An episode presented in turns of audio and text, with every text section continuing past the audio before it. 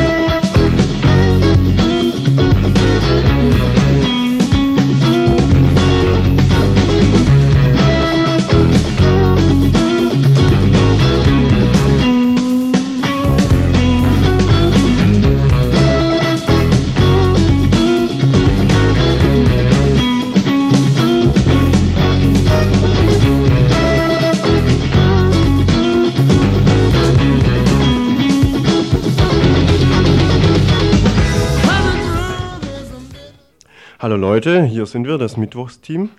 Und zwar sind wir heute der Bernhard, die Ricarda, die Martina, der Thomas und als Gaststar von den Internationalisten der Andreas. Und die Themen heute sind ein paar Kurzmeldungen, nämlich über den Bürgerentscheid zur KTS, der wieder ähm, kommen soll. Dann soll es ähm, nochmal ein, äh, ein Kurzinfo geben zu Protesten gegen das Schengener Abkommen. Danach, danach kommen wir zu längeren Sachen, nämlich ähm, geht es dann in die Kultur hauptsächlich, und zwar über das Freiburger Videoforum. Danach sollte kommen ein Bericht über äh, das, die Jahreshauptversammlung der Daimler AG. Das wird wahrscheinlich ausfallen. Wir müssen versuchen, ob wir die Frau dann doch noch ans Telefon kriegen, die wir da interviewen wollen. Ja, und dann zum Schluss kommt nochmal ein, Tele Telefoninterview über die neuesten Entwicklungen in Albanien. Und dann zum Ende kommen die Veranstaltungshinweise wie gewohnt. Das war's dann.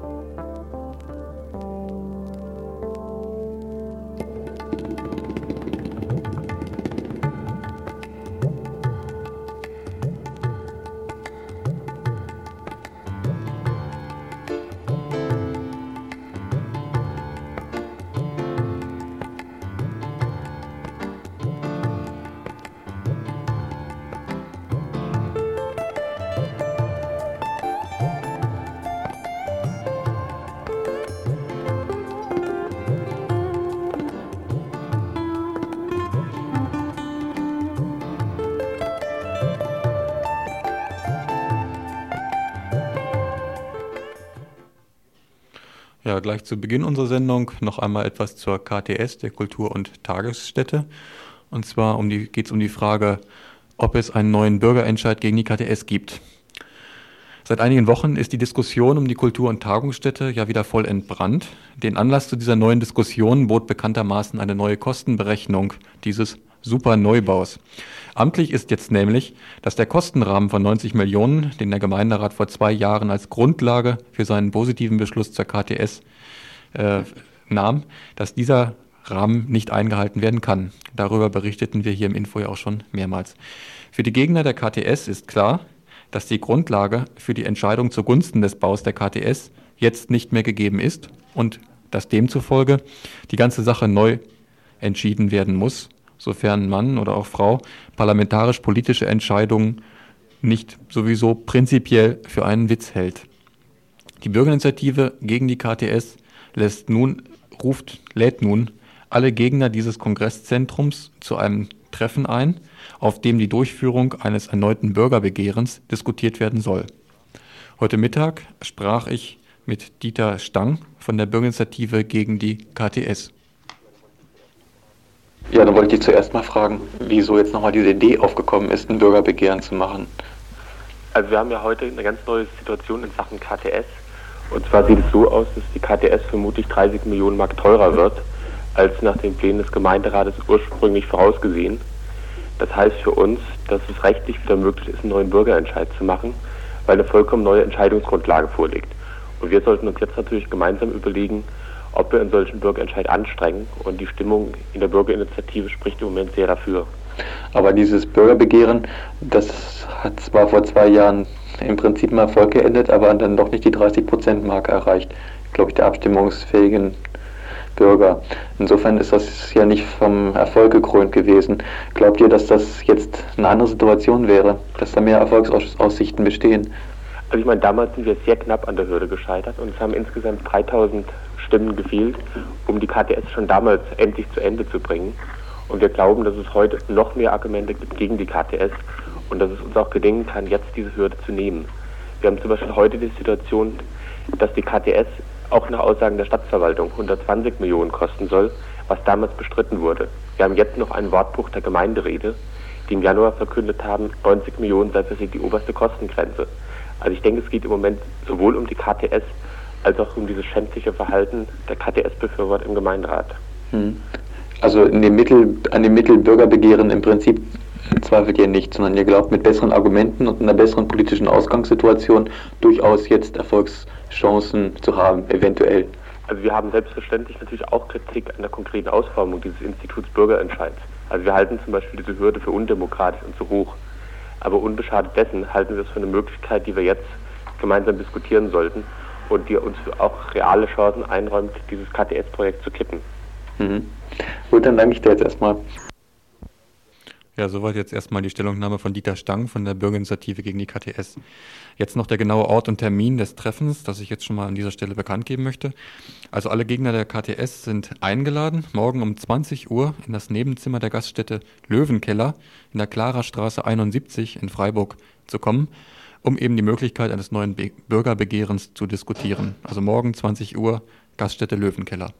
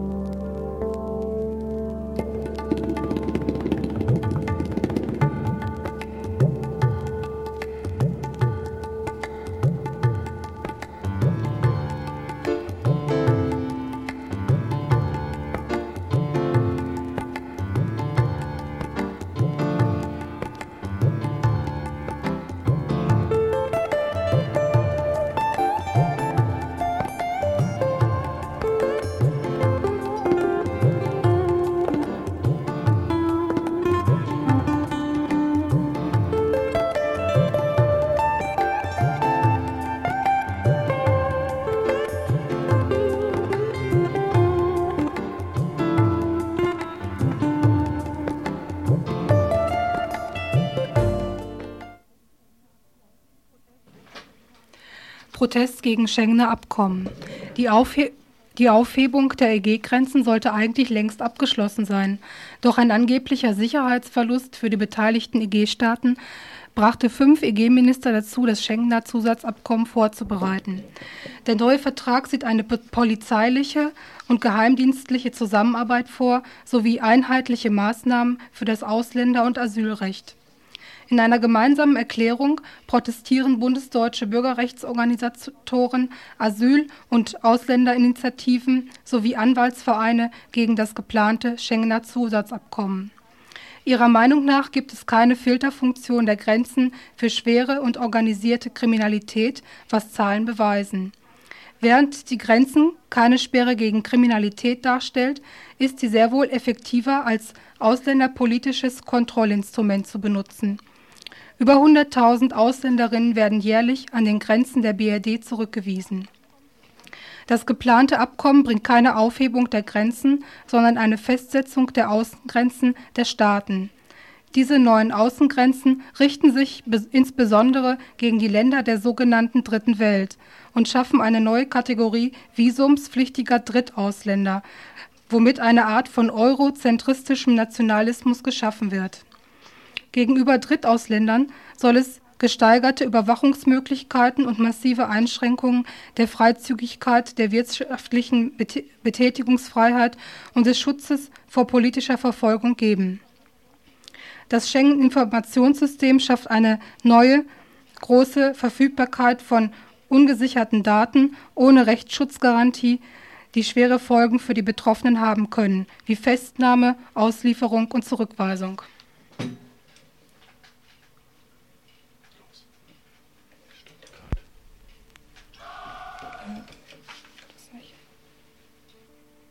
Ach, das ist die Geschichte.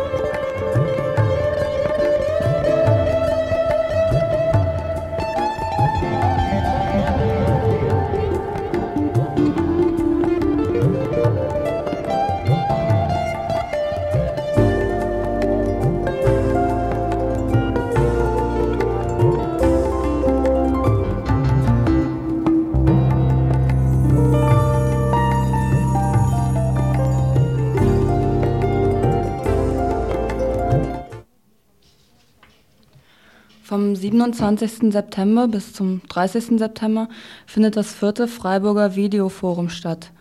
Veranstalter sind die Medienwerkstatt Freiburg und das kommunale Kino im Alten Vierebahnhof.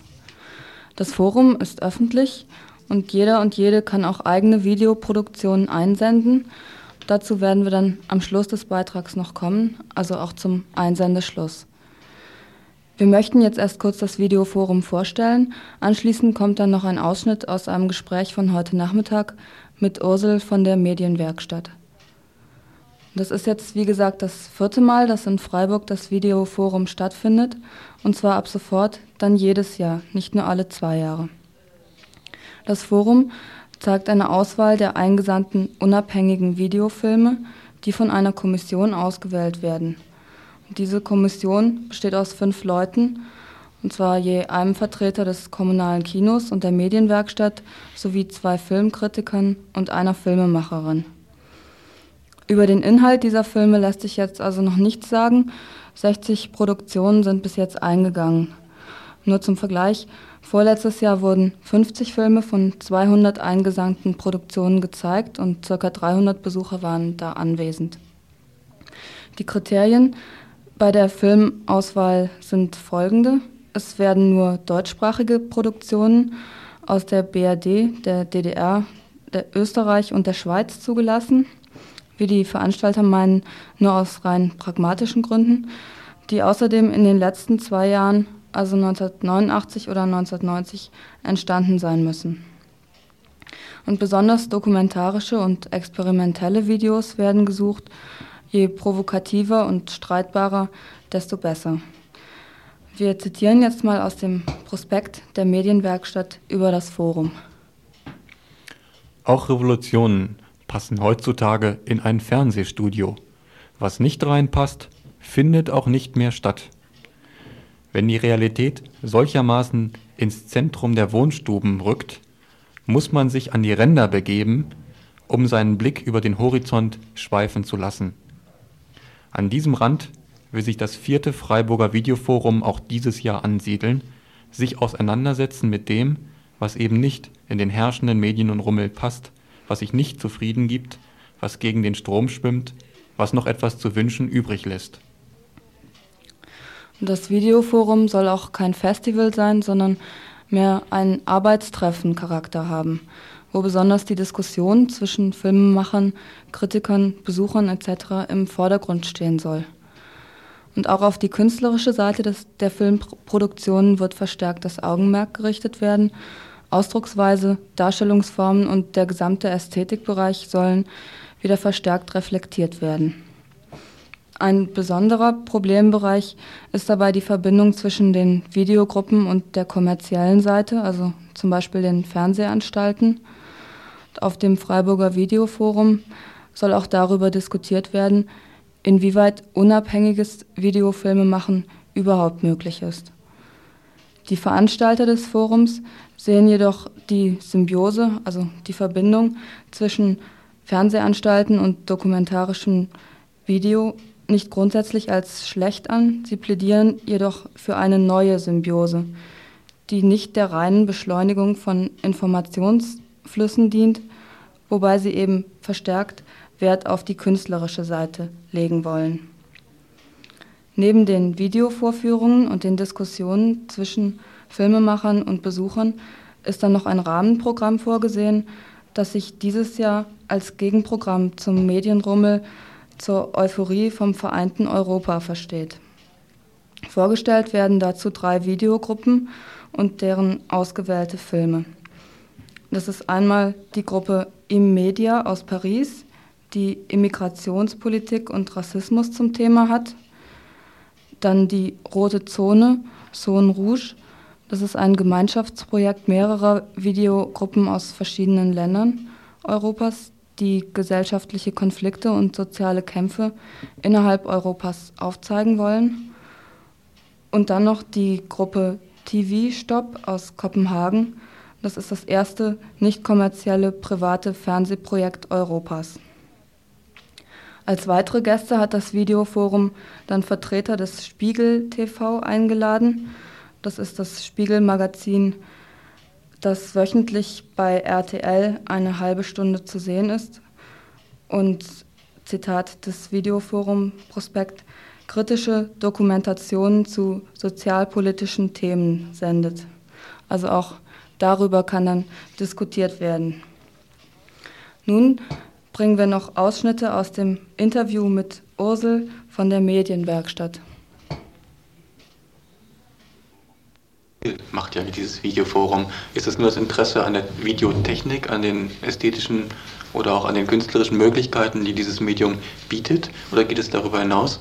In eurem Prospekt taucht das Wort Gegenöffentlichkeit auf. Spielt das bei euch eine Rolle? Ist das eine Möglichkeit des Videos Gegenöffentlichkeit herzustellen? Ja, ähm, so wie das Radio ist in der Entstehung der Videobewegung auf jeden Fall diese Gegenöffentlichkeit ein Ziel gewesen. Inzwischen hat sich das schon ein bisschen verändert. Also zum einen, dieses Medium Video ist für den künstlerischen Bereich sehr zugänglich geworden und da wird viel mitgearbeitet. Dann ähm, im dokumentarischen Bereich finden sich nach wie vor engagierte Beiträge. Ähm, sagen wir mal,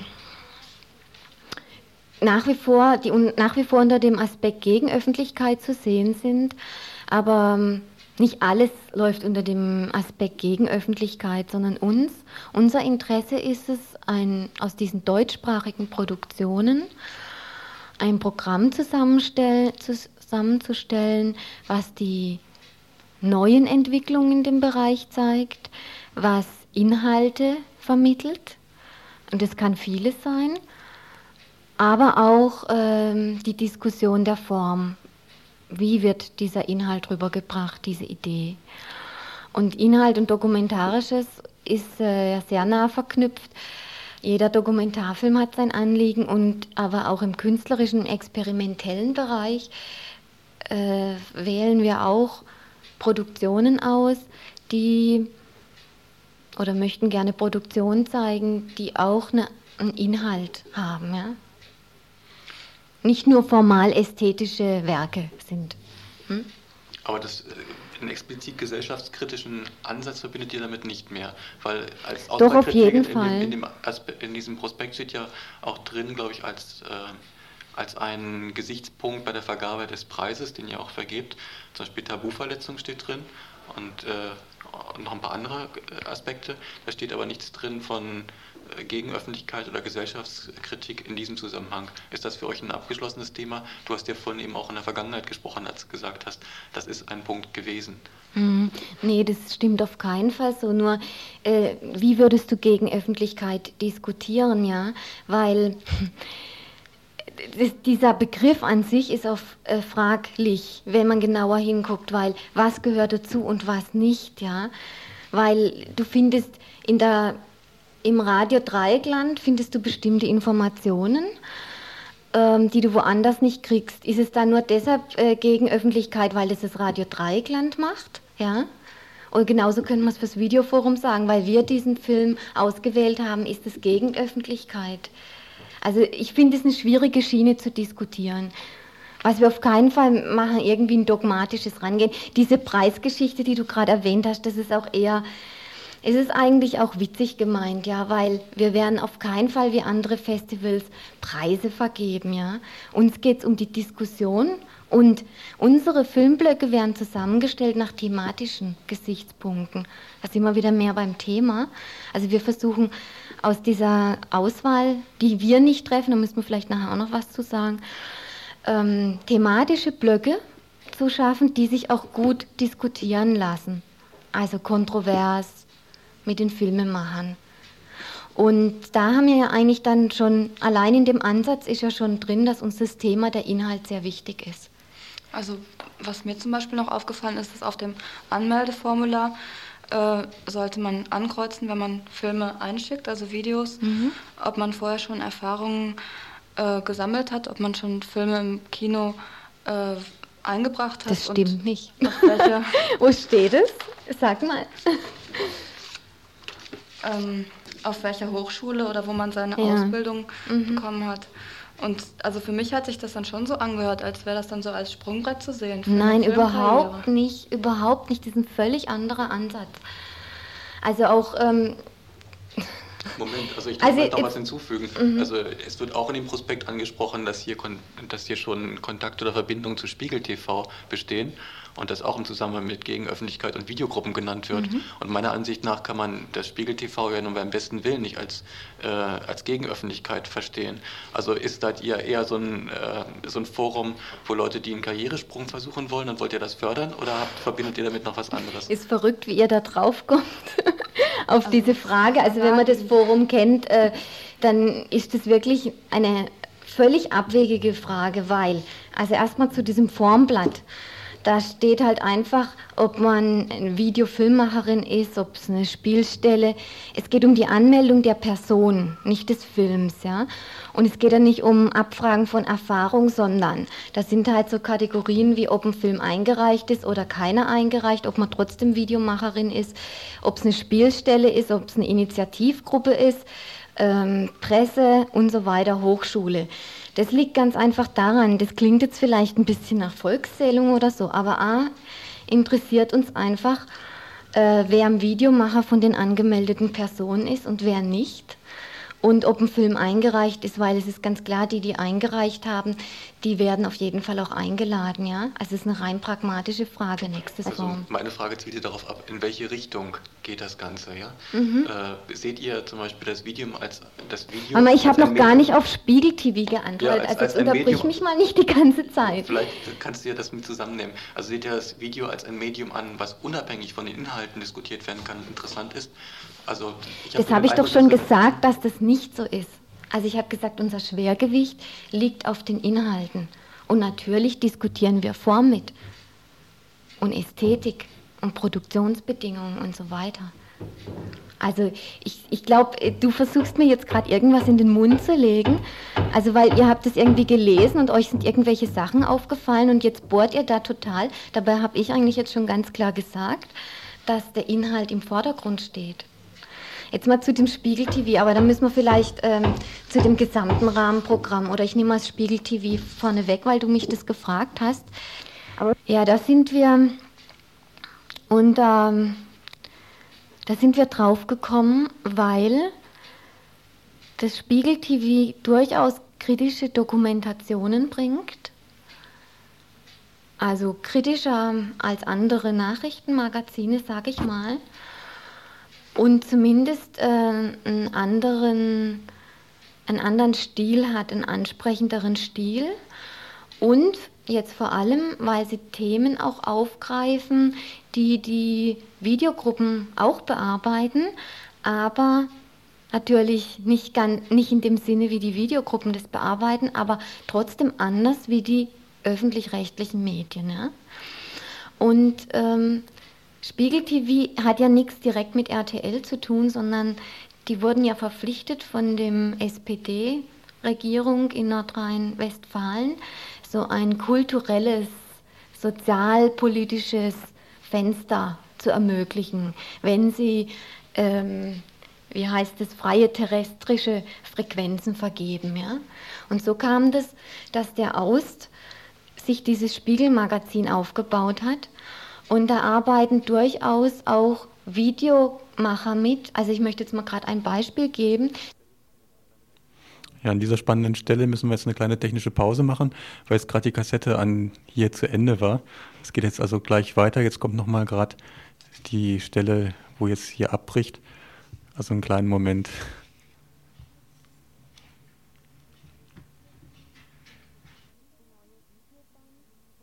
Es gibt ein neues ähm, Videoband von den Nürnbergern zu den Republikanern.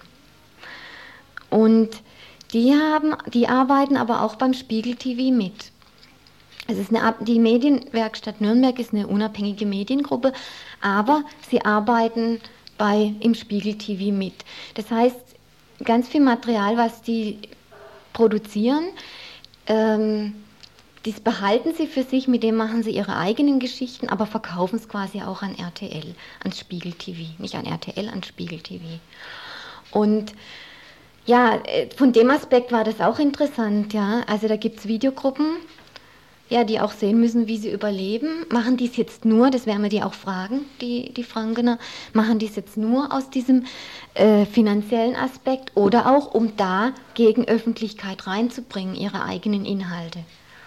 Oder machen Sie das ähm, also wirklich nur wegen finanziellen, haben dann die Aufnahmen und können damit äh, ihre eigenen Filme weiter voranbringen. Ja?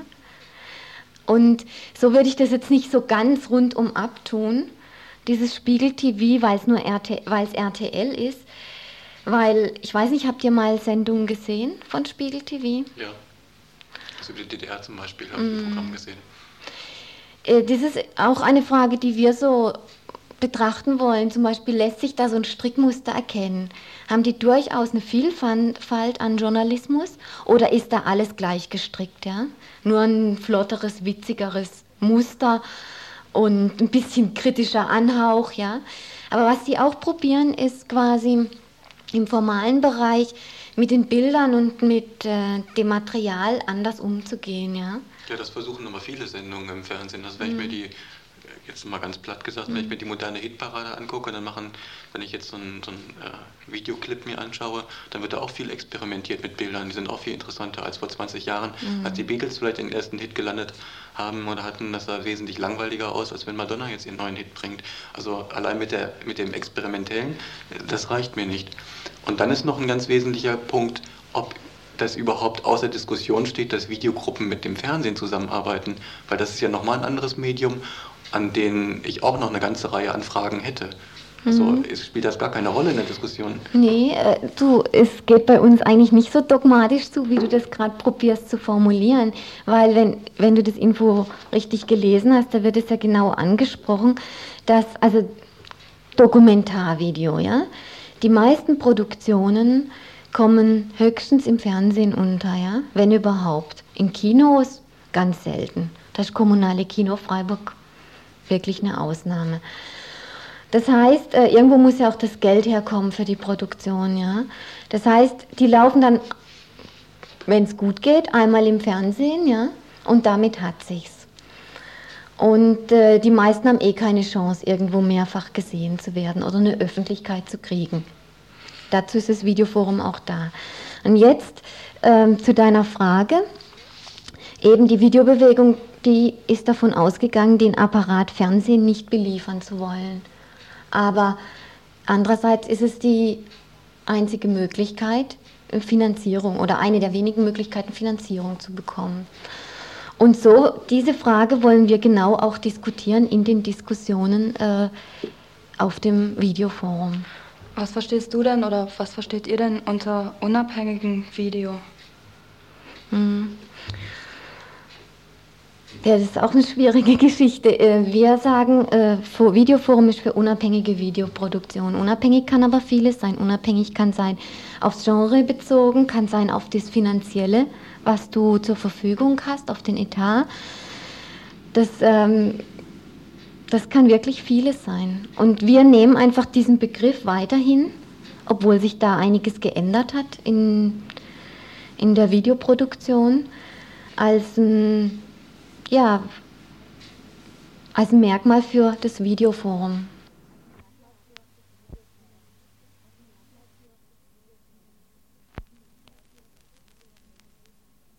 Pass auf, keine das war also Ursel von der Medienwerkstatt. Abschließend geben wir jetzt nochmal die Termine bekannt. Das Freiburger Videoforum findet vom 27. bis 30. September im kommunalen Kino in Freiburg statt. Das endgültige Filmprogramm erscheint Ende August. Die Preise für eine Einzelveranstaltung betragen 6 Mark, eine Dauerkarte kostet 30 Mark. Und für alle, die selber Videokassetten einsenden wollen, schickt die Bänder an die Medienwerkstatt Freiburg in der Konradstraße 20 in 7800 Freiburg. Einsendeschluss ist der 1. August. Und es werden nur Kassetten in VHS oder U-Matic angenommen. Und vorgeführt werden sie dann über einen sogenannten Videobeamer auf Kinoleinwand. Und übrigens gibt es auch einen Wanderpokal für das mutigste Video, und zwar den Eisernen Konrad.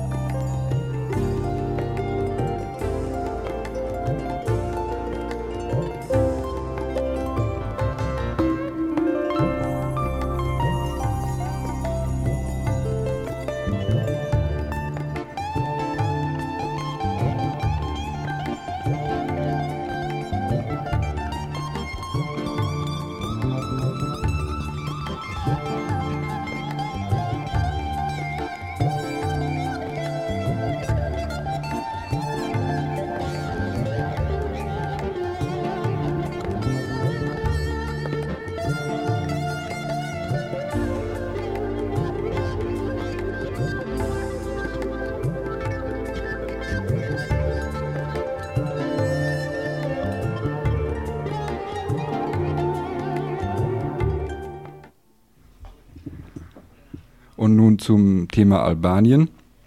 Albanien ist ja heute wieder ganz dick in der äh, Zeitung zu finden, auf jeder Titelseite. Und auch unsere Bundesregierung reagiert natürlich prompt und verteilt schärfste Verweise, während zum Beispiel eben rechte Regierung in El Salvador äh, ganze Städte zerbomben lassen kann, ohne dass ein Mucks dieser unserer Gralshüter in Sachen Demokratie verlautbarten. Jetzt wird endlich die letzte Festung des Stalinismus geschleift.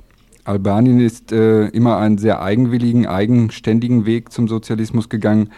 Es hat aus ideologischen Differenzen heraus mit der Sowjetunion gebrochen, genauso wie dann später mit der VR China oder Jugoslawien und hat als Parole das Vertrauen in die eigene Kraft hochgehoben. Dass sie mit diesem Weg ebenso gescheitert sind, haben wir in der letzten Woche erst in einer einstündigen Sendung hier in Radio Dreikland versucht klarzukriegen. Sowohl die wirtschaftliche wie die politische Entwicklung des Landes stagniert zurzeit.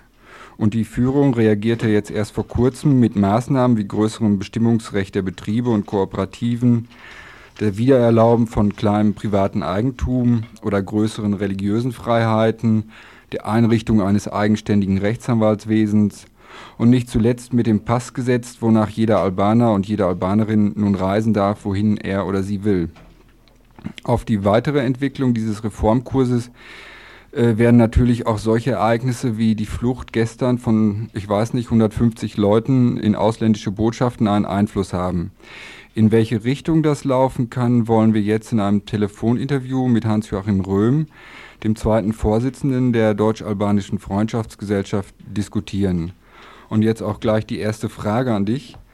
Jetzt, wo äh, jeder Mensch äh, in Albanien einen Pass beantragen kann und reisen kann, wohin er will. Äh, wer und wie viele flüchtet sich da in ausländische Botschaften und warum?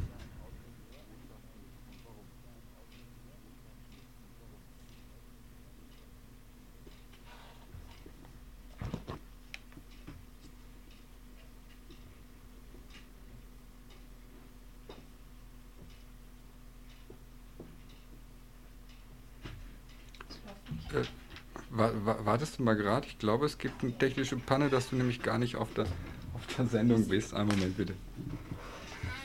Da ist irgendwo, irgendwo ein Fehler in der Leitung.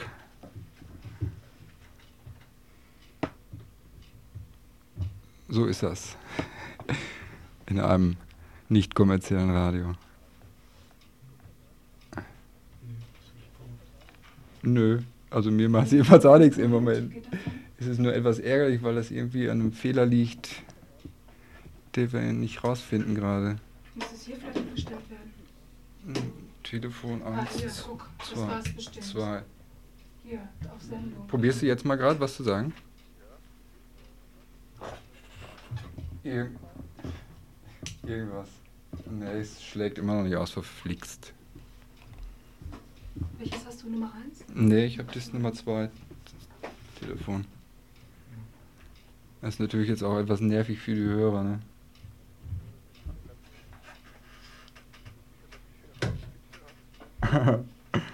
die hören mit. Müssen wir gerade mal Musik spielen.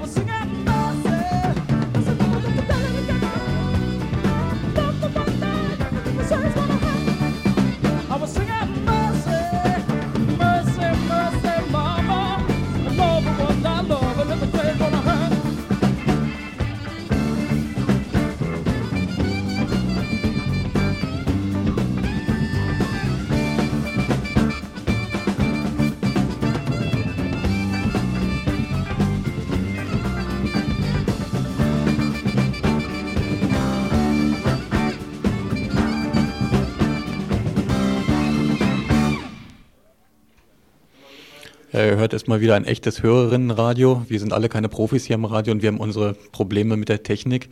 Auch diesmal hat uns die Technik hier im Stich gelassen, beziehungsweise unser technisches Wissen hat uns hier an dieser Stelle im Stich gelassen. Wir möchten uns bei euch Hörer und Hörerinnen dafür entschuldigen. Wir hoffen, dass es jetzt bei unserem nächsten Beitrag, den ihr jetzt gleich hören werdet, hoffentlich besser klappt. Also das müsst ihr jetzt abwarten, wir sind ganz gespannt. Und der Albanien-Beitrag wird dann noch irgendwann nochmal nachgeschoben.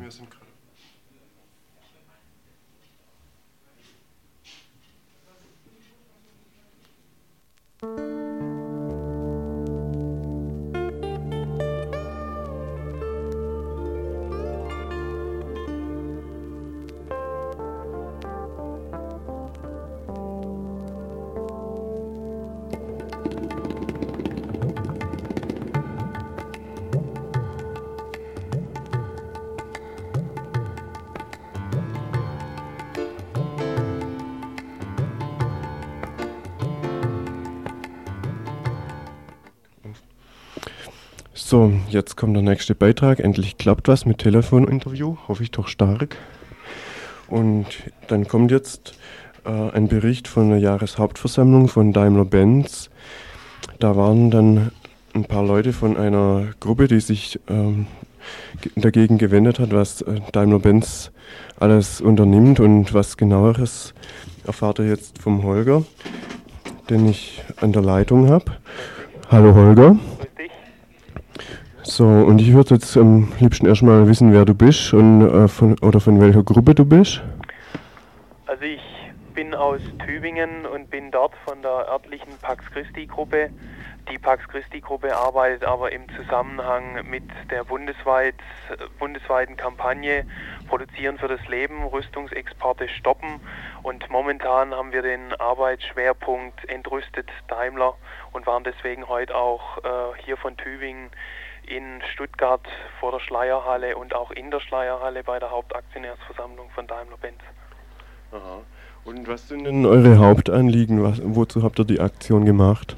Also die Hauptanliegen der Kampagne, die schon seit 1982 läuft, äh, sind die Rüstungsexporte zu stoppen. Im Moment aber bei Daimler, äh, weil der dieser Konzern ja zum größten deutschen Rüstungskonzern geworden ist und praktisch die Creme der deutschen Rüstungsindustrie vereinigt, äh, haben wir den Konzern uns eben vorgenommen, weil hier die ehesten Chancen sind, dass äh, wir dieses äh, Problem Rüstungsexport und auch die Sache Konversion, also Umstellung der militärischen auf die zivile Produktion bei diesen Konzernen erreichen können. Ist natürlich ein Kampf David gegen Goliath, aber ich denke, es lohnt sich und wir haben bisher auch ganz gute Erfahrungen damit gemacht. Ach, bist du dran? Das geht jetzt nicht. Ähm, ja, zuerst mal muss ich meinen Hörern sagen, dass äh, gerade noch was anderes in der Leitung rumgepfuscht hat. Ähm, okay, ja, dann würde ich gern wissen, wie die Aktionen verlaufen sind, was da alles war und ob ihr eventuell auch Reaktionen auf der äh, Versammlung gehabt habt. Ja, also heute Morgen haben um 6 Uhr an den verschiedenen S-Bahn-Stationen in Stuttgart an den zentralen Mahnwachen stattgefunden ähm, mit äh, Sandwiches und so weiter, die auf das und Flugplatzverteilung, die auf das Thema Daimler Rüstungsproduktion, Rüstungsexport aufmerksam gemacht haben. Ab 8 Uhr etwa, wo so die ersten Aktionäre, sind ja insgesamt so etwa 10.000 Aktionäre gewesen, die heute nach Stuttgart gekommen sind und Aktionärinnen natürlich, ähm, haben wir acht, ab, ab 8 Uhr vor den Eingängen der Schleierhalle verschiedene Aktionen gemacht. Zum Beispiel haben wir einen riesen äh, Kartonwürfel aufgebaut, auf dem wir das Symbol der Kampagne, also den Daimler-Stern und äh, die, äh, de, der Flieger, der da rauskommt aus dem Daimler-Stern und die abweisende Hand davor drauf gehabt haben und verschiedene andere Symboliken. Und dann haben wir, was sehr wichtig war, eine Ergänzung zum Geschäftsbericht verteilt. Der sah genauso aus wie der Geschäftsbericht, hatte anstatt Daimler-Benz aber obendrauf stehen entrüstet Daimler und den haben die Leute uns natürlich abgenommen oder sehr stark abgenommen im Vergleich zu den anderen Jahren, wo sie Flugblätter nur sehr zögerlich angenommen haben. Und in dem äh, Ergänzungsbericht haben wir halt ganz massiv auf die Rüstungsproduktion und Exporte aufmerksam gemacht. Seid ihr denn, seid ihr denn auch mit den Leuten ins Gespräch gekommen? Also wir hatten doch einige Diskussionen auch, aber das, was so in früheren Jahren, dieser, diese totale Aggression uns gegenüber, die nimmt, denke ich, mehr und mehr ab, vor allen Dingen, weil halt solche Sprüche wie, dann geht doch rüber in den Osten und demonstriert dort, das zieht halt im Moment nicht mehr. Und äh, wir haben einige ganz gute Gespräche auch mit der Dienstleitung und mit dem Werkschutz und mit Aktionären geführt, um uns gerade um das inhaltliche Thema, halt ob Rüstungsproduktion bei Daimler überhaupt Sinn macht, auch im Interesse nur der dividendenorientierten äh, äh, Aktionäre. Und von daher war das, lief das ganz gut. Mhm. Und in der Versammlung dann, na gut, da ist es schwer, nach der Rede von Edzard Reuter sind die meisten Leute dann zum Würstlesessen gegangen und, und äh, so in der Halle rumspaziert.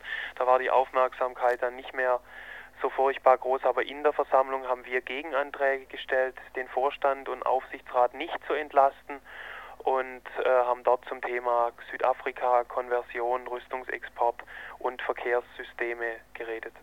Wie kommt ihr denn dazu, äh, da Gegenanträge zu stellen? Habt ihr selber Aktien oder was? Äh, wir sind in der peinlichen Situation, selber Aktionäre zu sein, aber es gibt ja so die Aktionsform kritische Aktionäre, die ja nicht nur bei Daimler, sondern auch bei Bayer, der Deutschen Bank, Dresdner Bank und so weiter äh, läuft, um eben innerhalb der Versammlung Gegenanträge zu stellen und eine Diskussion äh, anzuzetteln und um den hohen Herren, die hinter einem saßen, dann auch mal in dem Punkt die Meinung zu sagen.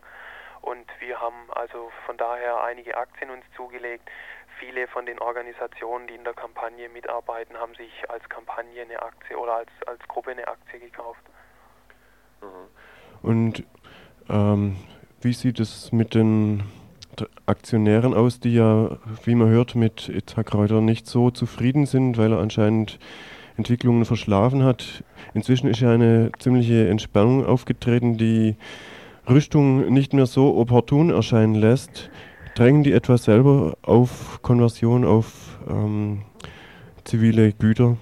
Ja, also ähm, auf Konversion drängen die äh, Aktionäre nicht, aber es gab diesmal verstärkt Stimmen, die die Politik von Edzard Reuter auch im Hinblick auf so globale Dimensionen, also die Zusammenarbeit mit Mitsubishi und, und äh, internationale Rüstungskooperation, United Technologies in USA und so weiter sehr stark kritisiert haben und auch äh, das ganze Konzept, das er da äh, führt, oder fährt, äh, sehr in Frage gestellt haben. Also von daher haben wir in dem, im inhaltlichen Bereich sicherlich äh, mehr Fürsprecher, aber nicht unbedingt in dem Interesse, dass die jetzt äh, auch dahin gehen wollen, dass die gesamte Rüstungsproduktion bei Daimler aufhört, dass Daimler sich äh, verstärkt alternativen Verkehrssystemen zuwendet. Also solche Punkte haben die nicht in Absicht. Denen geht es halt äh, darum, die Dividenden für die, für die nächsten Jahre zu gewährleisten. Und da gibt es halt dann Gegenvorschläge, was man anstatt solchen Rüstungskooperationen tun sollte. Aber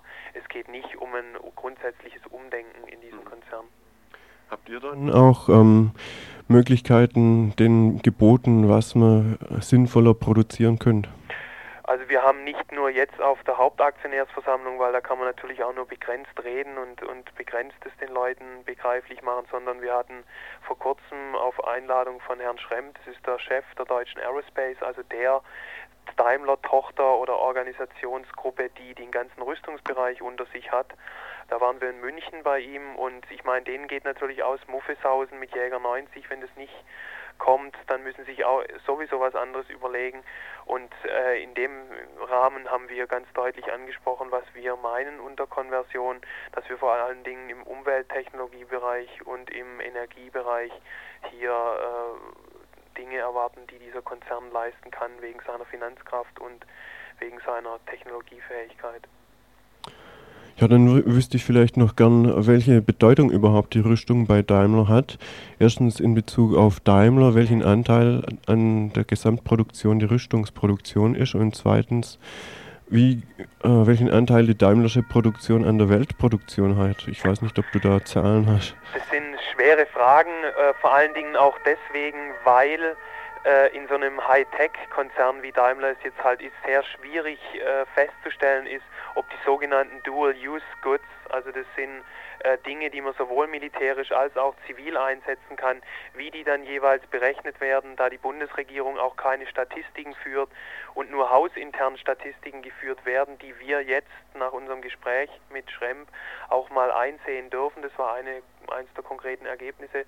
Ähm, geht man in etwa davon aus, dass Daimler gesamt einen Rüstungsumsatz äh, von äh, oder Rüstungsanteil von etwa 15 Prozent hat, ähm, was gemessen an einem Gesamtumsatz von äh, 80 Milliarden doch eine ganz erhebliche Summe darstellt.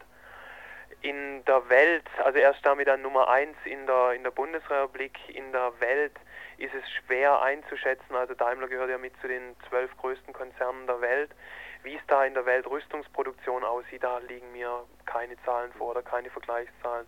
Ich befürchte, dass er auch mit unter den ersten 15 Konzernen steckt.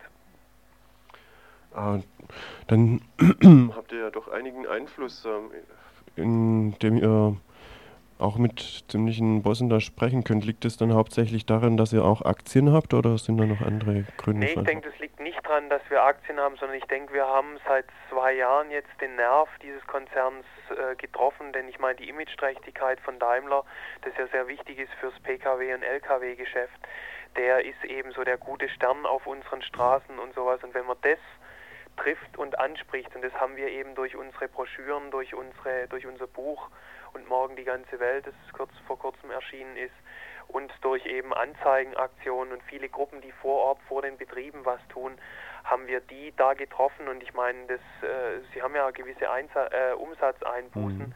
und äh, das sind Größen, die so ein Konzern und so ein Management nicht berechnen kann und davor haben sie etwas Angst. Das ist die einzige Erklärung, warum wir eingeladen werden und warum wir mit diesen Leuten sprechen können, wobei wir natürlich auch sehr aufpassen müssen, dass wir nicht in die Fittiche dieses Konzerns gezogen werden, denn die neuesten Management- und Gesprächsstrategien, die sind schon, mhm. schon sehr, sehr wief und sehr fix. Also die sind mit allen Wassern gewaschen. Ja, das. Okay, dann danke ich dir für, diese, für dieses Interview. Okay.